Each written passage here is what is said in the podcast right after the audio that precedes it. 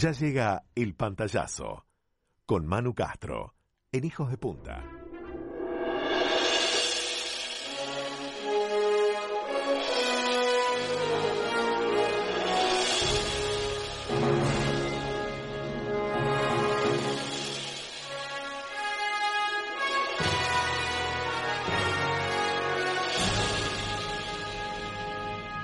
Así arrancaba, amigos, Volver al Futuro y así arrancamos el pantallazo con Nanu Castro. gallina, ¿Cómo estás, Nanu? Hola chicos, buenas tardes. Qué lindo día de aniversario. Es verdad, ¿viste? 35 años. Me encanta, me encanta. Es una película. Volver al futuro es, es un clásico que realmente ha cambiado la forma de, de ver el cine y, y me gusta mucho porque también eh, es una película que marcó mucho a todos, a todas las generaciones. Y esa es la, la magia que a mí me gusta del cine, cuando impactan de, de tal manera que se vuelven parte de uno, ¿no? Sí, exacto. Totalmente. Totalmente. Además, la cantidad de productos derivados de Volver al Futuro, una saga tremendamente exitosa. La vez pasada la vimos en HD y pierde un poco de la magia. Aconsejamos no mirarla en HD. No es una película Sí, sí, es con un buen HD. Yo creo que no hay persona en el mundo que no la haya visto más de una vez. Sí, sí, es muy, ¿No? es muy de sábado de tarde, ¿no? Sí, muy. Muy de cine shampoo. Nanu, y vos Bueno, tenés... que es esas pelis que, que agarrás en la tele, por ejemplo, por acá eh, en, en Argentina la estuvieron pasando en, en los canales estos de, de cine, eh, todas, hace ya varias semanas se las vienen pasando todas juntas y es como que estás haciendo zapping y está ahí la dejas de fondo porque Sí. no podés no verla si la enganchás haciendo zapping. Te enganchas siempre. Vos que sabés todo, Nanu, ¿tenés algún dato curioso de la película que no hayamos dicho nosotros? Y algunos de, de los datos curiosos que estuvieron dando vueltas hoy con, con las notas y todo, y, y que me encantan porque demuestran también cómo un montón de éxitos eh, arrancaron eh, remándola mal y, y pudieron estuvieron a punto de, de no ser el éxito que conocemos. Por ejemplo, el guion lo rechazaron 44 veces antes de que le dieran el ok. Sí, sí, una Eh, locura. o sea, es una locura. Lo mismo con el, el, el actor, eh, Michael Fox, que, que es el protagonista, el que digo, tiene ese toque tan tan personal que uno no se, pu- no se pudiera imaginar eh, al actor, eh, al personaje sin ese actor. Bueno, era otro actor el que había, había sido contratado porque Michael Fox estaba participando eh, en otra película en el momento en el que se firmó el contrato. Y, tal fue así que habían grabado escenas, pero cuando se sientan a revisar la- las escenas que se habían eh, grabado, eh, notaban que el actor que, que estaba, que era Eric Sol- Stoltz, eh, no, no funcionaba, no había química, y ahí aprovecharon a llamar otra vez a Michael Fox, que había terminado eh, con su otra grabación, y Spielberg dijo, sí, contrátenlo, no importa si hay que despedir al otro actor, y así fue como Michael Fox eh, terminó entrando a- al papel de Marty McFly. Y pero terminaron volviendo a grabar todo lo que todo el material que ya tenían. Sí. Tuvieron que volver a grabar todo, pero no les importó porque cuando vieron las escenas grabadas era como que no le faltaba algo a ese personaje y Spielberg fue el que dijo, bueno, no importa, si lo tienen que echar al otro, échenlo y, y volvamos a filmar y así fue.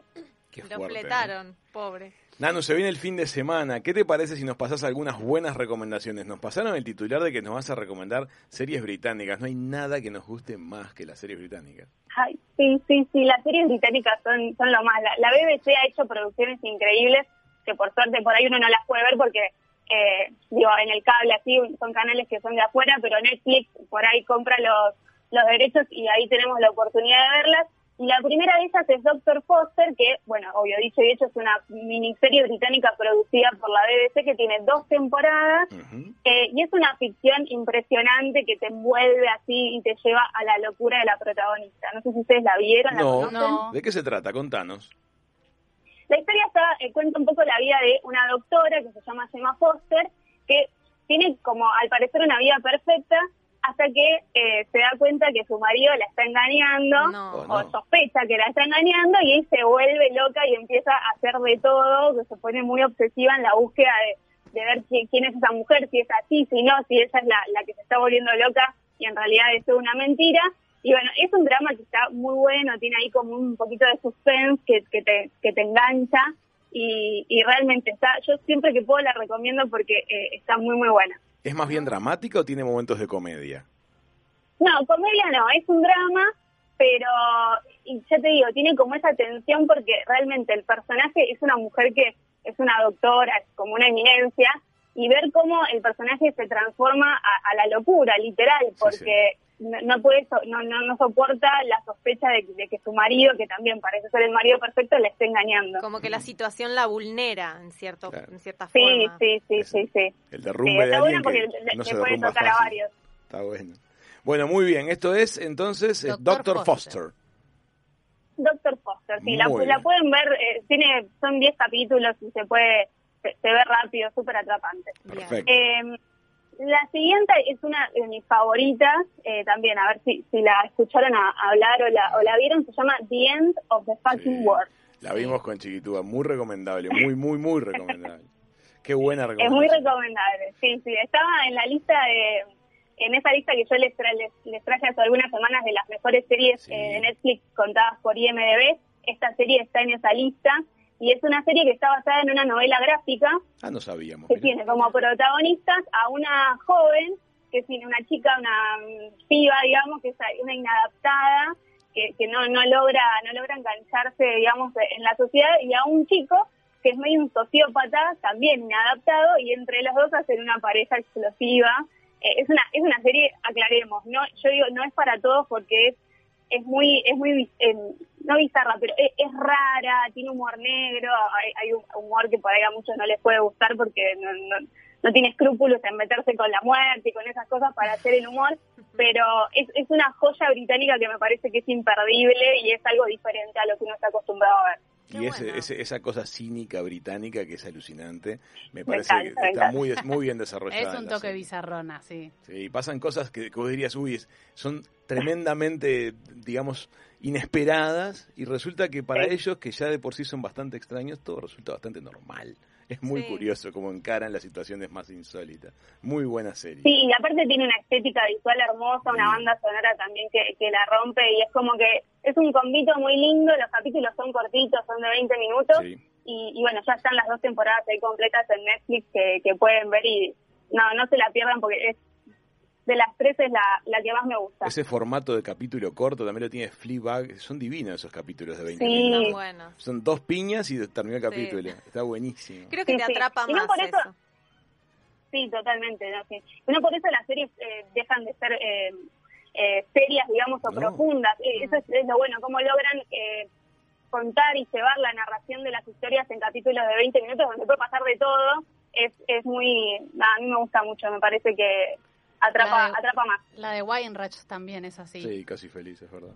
Claro, sí hay muchas que están saliendo así en ese formato hoy en día. Eh, y la siguiente es de, se llama The Innocents. Esta Ajá. es una serie que quizás no sé si, si, si la escucharon hablar porque pasó medio desapercibida por Netflix. ¿La tienen? Pero está en Netflix, yo la vi. Yo no la vi No, tampoco. a mí tampoco. Viste que Netflix te muestra cosas, te, te sugiere, pero a veces no te sugiere. Ah, bueno este descubrimiento. de cosas. The Innocence, entonces, ¿de qué tra? Sí. Está. Es un thriller sobrenatural, juvenil, que eh, tiene como, a ver, tiene una onda a lo que sería viendo que Fucking World porque son dos adolescentes también que se enamoran y, y que deciden escapar para vivir su amor juntos, pero la vueltita de tuerca está en que la chica Sí. eh, no es una chica muy normal, ¿por qué? Porque ella te puede tocar y convertirse en vos. Chan. Ay, qué Ah. bueno. Siempre nos traes Ay, me como gusta un- eso. Me encanta. Te toca y se convierte en tú, en ti, en te. En ta. Sí. ¡Qué maravilla! Te sustituye. Se Eso te de- tú. Sí, tiene- es, es como un don sobrenatural que, que tiene ella y que al parecer también tenía su mamá. eh, y, y tiene un nombre que se llama Shape Claro, y bueno, es esto. Es como, es muy complicado porque quieren vivir su amor, pero tienen que tener como un poco de, de cuidado porque ella toca a cualquier persona y también es como que ese don se controla a través de las emociones y como es adolescente y le están pasando muchas cosas, es como que todavía no lo tiene muy controlado, entonces decide... Un quilombo. como- en todas- es un Buen- quilombo, sí, buenísimo. es un quilombo. Me encanta la idea. O Es sea que como entonces un Tinder con COVID. y no lo se controla, tocar. lo controla en base a las emociones. Si está eh, serena, no le pasa. no, no es que no le pasa, pero el- ella lo podría controlar si no tuviera tantas emociones y, y a flor de a flor de piel, entonces es como que tienen que tener cuidado porque además lo, lo- toca a la persona, se convierte y hay todo como medio, es un thriller, entonces hay como ahí una parte de crimen y qué sé yo, que, que también esa por ahí tiene que ir escondiéndose hasta que encuentran a un científico que es el que está detrás de todo esto, que le puede explicar qué es lo que le está pasando, entonces viajan a ese lugar y hay ahí como todo un detrás que bueno, no les voy a contar porque Está está, bueno. bueno, que lo vean y lo vayan descubriendo. Pero bueno, ahí tiene una vueltita de tuerca que... Lo malo es que la serie tiene una temporada porque se canceló porque no tuvo mucho éxito, pero yo la vi y es entretenida, está buena. Es, es una vueltita de tuerca que está buena. Bien. Vamos a ir atrás tuyo. Sin duda, Nanu, como Todavía siempre. me acuerdo cuando recomendó esa de El bebé que no sé, no les digo nada, ¿se acuerdan? Sí, la de ¿cómo? Apple TV más, Sí. la del bebé, ¿cómo se llamaba? Eh? Servant. Cero. Excelente. Qué buena que estuvo. Miedo. Ex- Miedo, excelente. sí. Bueno, entonces esta chica no se puede contactar con nadie, distanciamiento social. Vamos a. vamos a. Hagamos la trivia. Sí. Bien, la trivia. A ver, si pudieran, eh, eh, no sé si ya la estuvieron eh, comentando o si ya la tienen pensada, pero la, la, la pregunta de hoy, si pudieran vivir en una serie o una película, ¿cuál sería? Ahí vamos. Nanu, ¿vos en ¿Nanu cuál? Bien. Ah, Yo estuve pensando y me, me, me costó hasta que, eh, te- porque tendría como dos, pero creo que la, la definitiva sería vivir en el mundo mágico de Harry Potter. Ay, yo también. la tengo escrita. Vamos juntas. ¿Y vos cuál? ¿A qué haces? Ya fue, vamos juntas. Sí. Yo sin dudas, o sea, no lo dudé ni un segundo en Amelie, Amelie. en Ay, Qué Francia. qué romántica. Qué romántica. Sí, sí, Marcelo, nuestro oyente, en Volver al Futuro. Ahí está. Sí. Entonces hay que elegir una. Raúl. Yo tenía dos, pero me quedo Bueno, con una. las dos. En Mr. Selfridge me hubiera gustado. Ese periodo como victoriano de Inglaterra debe haber sido interesante, aunque dependía tal vez en qué rol apareciera, ¿no? Una Sí, sociedad claro, muy si era desigual. limpiabota, no sé si te Sociedad muy desigual, niveles de confort que eran muy bajos para la mayoría, pero había otro grupo que ya estaba en, un- en una visión distinta, ¿no? Sí. Interesante. Bueno. Ahí me que me trae. Después me acordé de Sí, la a mí me historia pasa- sin fin, por ejemplo. En la Ah. historia sin fin sería lindo. Estoy muy retro igual. Y jineteando ese perro peludo que había. Divino. Yo pe- pensé por un momento también Game of Thrones, pero pensé lo mismo que vos. Depende qué capítulo, ¿no? O Sí, qué, en qué qué rol. rol, qué rol. Sí. ¿En qué rol? Claro que sí. Sí. Blinders. Sí, sí, bueno, a mí me- encantaría, Yo también estaba por decirles, me, me encantaría vivir en la época de eh, Mujercitas o Sí. Jane Eyre y toda esa, esa onda, pero está complicado. Son épocas que no había Sol- mucho confort y uno está acostumbrado a, a otra cosa. Sí, al papel higiénico doble hoja. Eh, elijamos en ese caso solo protagonistas, que siempre sabemos que la pasan bien. Ahí está. Bueno, Mr. Claro, Selfridge. claro. Bueno, Amelie la pasa bien también. Amelie me la pasa bien. Me quedo tranquila y se enamora. Ahí está. ¿Y a Sí, Amelia es moderna, estás, estás más o menos en una época parecida a la que vivimos Es hoy, verdad. así que Zafaste. Nanu, muchísimas gracias por el contacto de hoy. Ya sabemos lo que tenemos que hacer este fin de semana. Gracias chicos. Bueno, tienen hoy viernes pueden hacer eh, maratón de Volver al Futuro y el fin de semana las series británicas. Excelente. Programó. Muchísimas Gracias, gracias, Nanu. Nanu. Gracias chicos, besos.